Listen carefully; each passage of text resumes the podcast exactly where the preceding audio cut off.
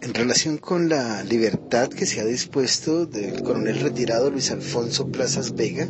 pues es una decisión que necesariamente las víctimas y quienes hemos llevado su representación eh, rechazamos plenamente en tanto no consulta eh, todo el caudal probatorio que fue recaudado, no se hace un análisis detenido de la línea de mando, no se estructura por parte de la Corte los fenómenos de la coparticipación que se hicieron y de la empresa criminal y por el contrario lo que hace es eh, eh, dar unas interpretaciones que hacen casi imposible que cualquier miembro de la fuerza pública pueda llegar a ser sancionado por los hechos del Palacio de Justicia. Esta es una decisión más política que en derecho.